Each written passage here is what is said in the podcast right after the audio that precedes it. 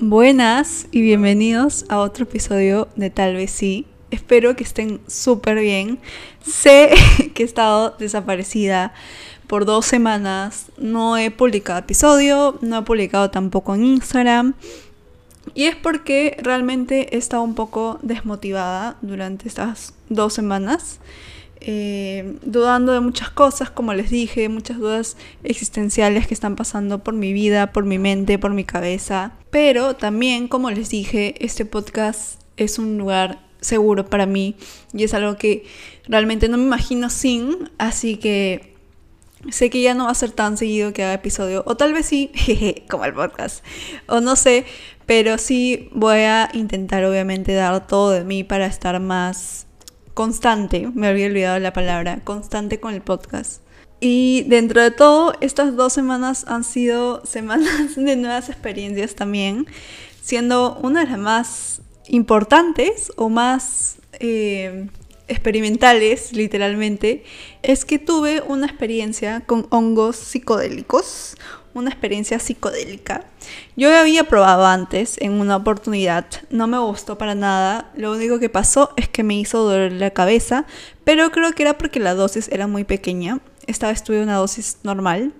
Y pues obviamente fue toda una experiencia que me gustaría contarlo y si están interesados obviamente puedo hacer un episodio completo sobre eso, pero sí quiero que sepan que no estoy fomentando que consuman hongos o alguna droga porque también me hizo darme cuenta de que no quiero estar en este mundo o no quiero que sea un uso recurrente. Sin embargo, cada persona es diferente. Tengo conocidos o conocidos de conocidas que sí usan esto para acompañar sus tratamientos psicológicos o su terapia y les funciona muy bien y los ha ayudado a sanar de ciertas cosas. Pero personalmente sí siento que no es algo para mí y que va conmigo. Incluso en este trip este trip psicodélico que tuve, me di cuenta que es algo que no quiero hacerlo tan recurrente, que no quiero sentirme de esa manera que me sentí, aunque me haya ayudado en ciertas reflexiones, que una de estas va a ser sobre este episodio, eh, que se va a llamar, creo, Sanar para Amar, porque me di cuenta de algo que la verdad si bien estaba en mi subconsciente y yo sabía de esto, nunca lo había reflexionado al punto de decir como que, wow, es totalmente cierto. Y esta reflexión empezó porque durante ese día tuve muchas como etapas durante este trip. Y una de ellas fue de amor propio. Que yo estaba así, wow, me amo, me veía en mi cámara de mi cel, me veía en mi espejo y decía como que, wow, me amo mucho. Y de ahí empecé a cuestionarme qué cosas no amaba de mí. Y si bien hay cosas que puedo ser insegura, yo me di cuenta que ya había superado esas cosas que me marcaron de niña que otras personas me dijeron sobre mí. Por ejemplo, sobre mis piernas. Sobre todo sobre mis piernas, que era una inseguridad muy grande mía. Y me di cuenta que yo me amo porque he logrado sanar esos comentarios que recibí. He logrado sanar esos recuerdos que tenía de niña hasta adolescente en parte. Me cuestioné a mí misma todo lo que recordaba que me marcó de niña y me dije, yo no creo eso, yo no pienso eso. Me pudieron haber dicho tal cosa, pero ahora yo amo esa parte de mí, esas incluso mis piernas o mis caderas o cualquier cosa que yo recordaba en ese momento, ¿no? Y dije, creo que sería muy difícil si yo aún tendría como recuerdos de eso, pero malo, como aún lo creería. Y espero que me esté dejando entender, pero si no, un ejemplo, me puse en la situación de que yo puedo mostrarme el mundo y puedo decir, pucha, sí, me amo demasiado, me considero hermosa, pero si muy por dentro aún pienso en algo que me dijeron de niña o en alguna seguridad o incluso, no sé, veo una modelo en Instagram y digo como que, pucha, ¿por qué no soy así? No me lo voy a creer completo porque aún va a estar ese comentario o esa idea que tengo de la belleza que me han puesto la sociedad o que me han dicho o X. Y eso no significa que sea imposible tener inseguridades y al mismo tiempo amarte, porque es algo que como les dije, yo tengo, yo tengo inseguridades aún. algunas que estoy trabajando, otras que las veo un poco más difícil trabajar, pero me amo porque soy consciente de la persona que soy y de, de mi cuerpo también, porque ha sido una inseguridad, ha sido mi mayor inseguridad en realidad durante gran parte de mi vida y aún en cierta parte. Y ahí es donde dije, wow, realmente he sanado y por eso ahora yo me amo.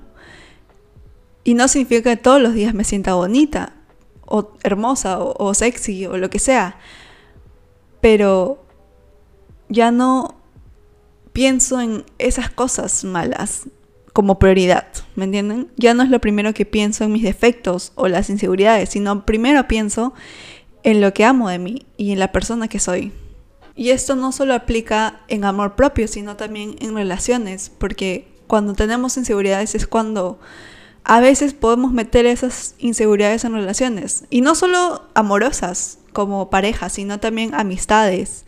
Y por eso a veces las relaciones pueden ser complicadas, porque tenemos cosas que aún no sanamos y las estamos reflejando en estas relaciones o en estas personas que son las que nos rodean o las que amamos y queremos mucho, aunque no nos demos cuenta a veces. Y con eso tampoco estoy diciendo que es imposible tener buenas relaciones si no te amas, porque también creo que lo he dicho en el podcast en algún episodio, es bonito que alguien te acompañe en tu proceso de sanación, sea amigos que sean una curita para el corazón, o sea tu pareja que esté ahí para apoyarte en los momentos difíciles o días difíciles, o en alguna cosa que estés trabajando, algún trauma.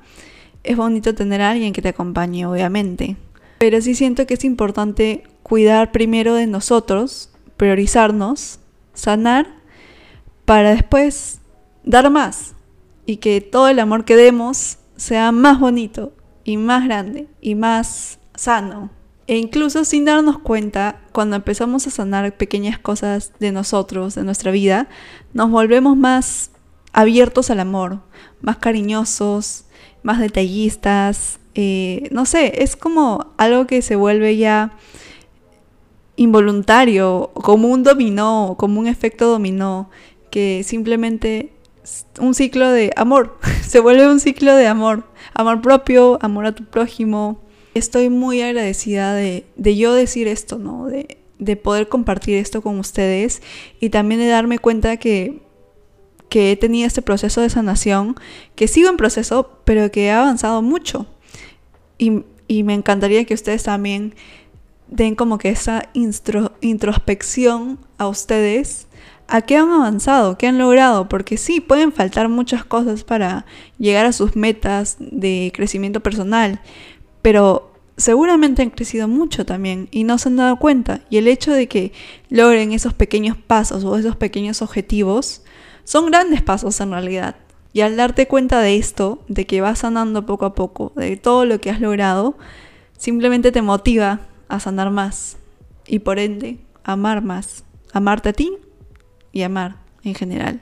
Yo sé que a veces los episodios puede que no tengan sentido y es como que, ¿por qué haces un episodio de sanar para amar y simplemente hablas de cómo tengo que sanar para amar? Pero no me dices cómo sanar, porque cada persona es diferente. y siento que, como siempre les he dicho, este podcast no es para darles consejos en sí o como decirles hagan esto para que logren esto, sino es un tema de introspección y reflexión para que los motive de cierta manera a que inicien su proceso de sanación o de crecimiento personal o lo que quieran lograr.